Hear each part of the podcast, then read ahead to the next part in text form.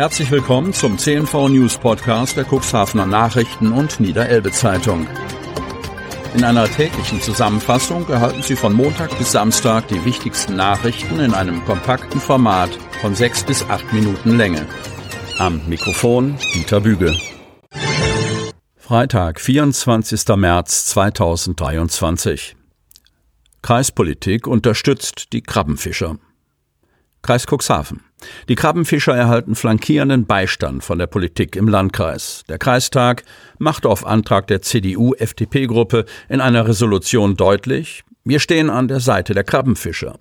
Wie mehrfach berichtet, haben die Fischer Existenzängste durch das drohende Verbot von Schleppnetzfischerei. In dieser Resolution wird deutlich aufgezeigt, dass der Landkreis Cuxhaven jene Vorschläge der Europäischen Kommission aus dem Aktionsplan zum Schutz und zur Wiederherstellung von Meeresökosystemen für eine nachhaltige und widerstandsfähige Fischerei ablehnt. Darin heißt es unter anderem, die Krabbenfischerei ist identitätsstiftend, zertifiziert, wissenschaftlich evaluiert und nachhaltig deklariert.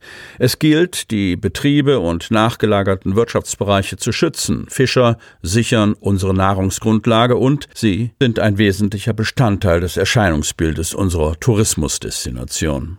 Katja Brösling, SPD, verdeutlichte, dass es 54 familiengeführte Betriebe in Niedersachsen gäbe, davon 17 im Landkreis Cuxhaven. Zum Schutz des Wattbodens hätten die Netze Rollen. Diese zertifizierte Fischerei müsse weiterhin gefördert werden. Durch ein Verbot würde sich das Konsumverhalten ändern. Dann kaufen die Leute importierten Kram und nicht mehr das Regionalprodukt. Auch die grüne Marianne Preuß unterstrich, dass nicht übers Ziel hinausgeschossen werden dürfe. Gerade die MSC-zertifizierte Fischerei darf doch nicht mit anderen Methoden in einen Topf geworfen werden. Hin zu mehr bezahlbaren Wohnungen. Kreis Cuxhaven. Kurzfristig kann eine kreiseigene Wohnungsbaugesellschaft zwar nicht realisiert werden, aber perspektivisch bleibt sie ein Ziel. Um aber dennoch benötigten sozialen Wohnraum schneller zu schaffen, beauftragt der Kreistag die Verwaltung, Gespräche mit den bereits bestehenden Wohnungsbaugesellschaften zu führen und daneben die Gründung einer eigenen Gesellschaft weiter voranzutreiben. Gespräche mit interessierten Wohnungsmarktakteuren und den Kommunen sollen kurzfristig aufgenommen werden. Es sei wichtig, preiswerten Wohnraum zu schaffen, betonte Gunnar Wegener, SPD im Kreistag. Wenn die wirtschaftliche Entwicklung wie bisher weitergehe, würden in zehn Jahren rund 10.000 Menschen mehr im Landkreis leben. Allein in Cuxhaven entwickle sich ein neues Industriegebiet, für das bis zu 1100 Kräfte benötigt werden. Preiswerte Mietwohnungen, Reihenhäuser und Einfamilienhäuser müssen geschaffen sowie Investitionen in alten Wohnbestand vorgenommen werden. Zur Schaffung von bezahlbarem Wohnraum seien kommunale Wohnungsbaugesellschaften wie die Siedlung Cuxhaven oder die Hadler Baugesellschaft in Otterndorf wichtig, so Wegener. Und er unterstrich, gerade jetzt müsse Geld in die Hand genommen werden, um diesen zu schaffen. Auch Frank Berghorn, CDU, stellte die Notwendigkeit heraus, es gemeinschaftlich als Landkreis mit Kommunen und Unternehmen kurzfristig auf den Weg zu bringen, um den benötigten Wohnraum zu schaffen. Frau verunglückt auf B73, Burweg. Auf der Bundesstraße 73 bei Burweg ist am Donnerstag eine 21 Jahre alte Cabrio-Fahrerin aus dem Landkreis Cuxhaven schwer verunglückt. Wie Feuerwehrsprecher Rolf Hillier Funke berichtete, habe sich der Unfall gegen 6.15 Uhr in Fahrtrichtung Stade im morgendlichen Berufsverkehr ereignet.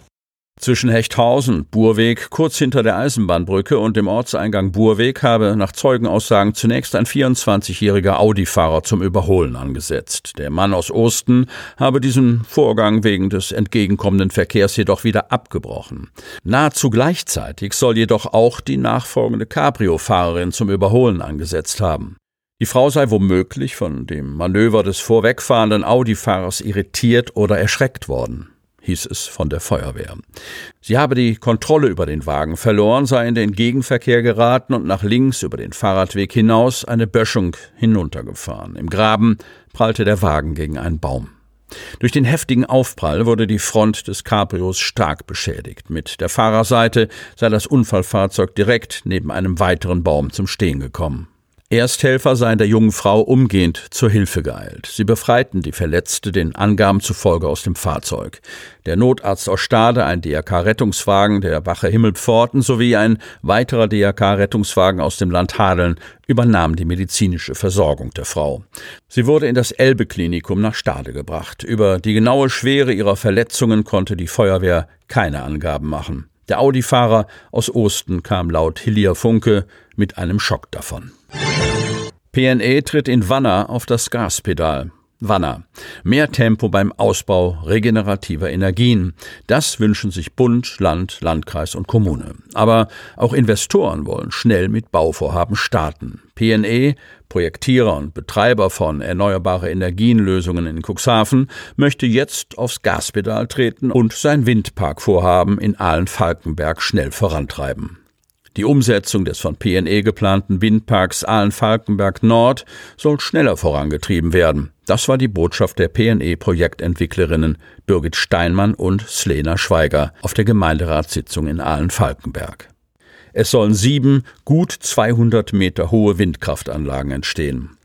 Jedes der geplanten Windräder sei in der Lage, rund 17.000 Megawattstunden im Jahr zu produzieren. Das sind 238.000 Euro für die Gemeinde. Nach aktuellem Planungsstand würden rund 75 Prozent, also 179.000 Euro, nach Wanner gehen. Die restlichen 25 Prozent nach Geestland, das sich in einem Radius von 2,5 Kilometern zum Windpark befindet.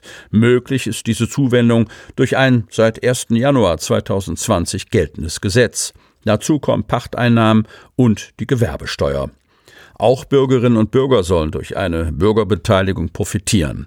Das Bundesverfassungsgericht hat es für zulässig erklärt, Betreiber von Windkraftanlagen zu verpflichten, Bürger und Gemeinden im Umfeld finanziell zu beteiligen. Unter anderem sei ein Stromkostenzuschuss, ein nachträglicher Zuschuss zur jährlichen Stromrechnung möglich. Von dieser Option würden Bürger in einem festgelegten Radius um den Windpark begünstigt. Die Frage, die am meisten beschäftigte, war, wann der Park umgesetzt umgesetzt wird. Bisher wurden die Projektidee und die Planung entwickelt, die Avifauna erfasst und Vorgespräche mit der Gemeinde geführt. Jetzt sei es geplant, einen Genehmigungsantrag vorzubereiten, der 2024 eingereicht werden soll. Sie hörten den Podcast der CNV Medien. Redaktionsleitung Ulrich Rode. Produktion Win Marketing, Agentur für Text- und Audioproduktion.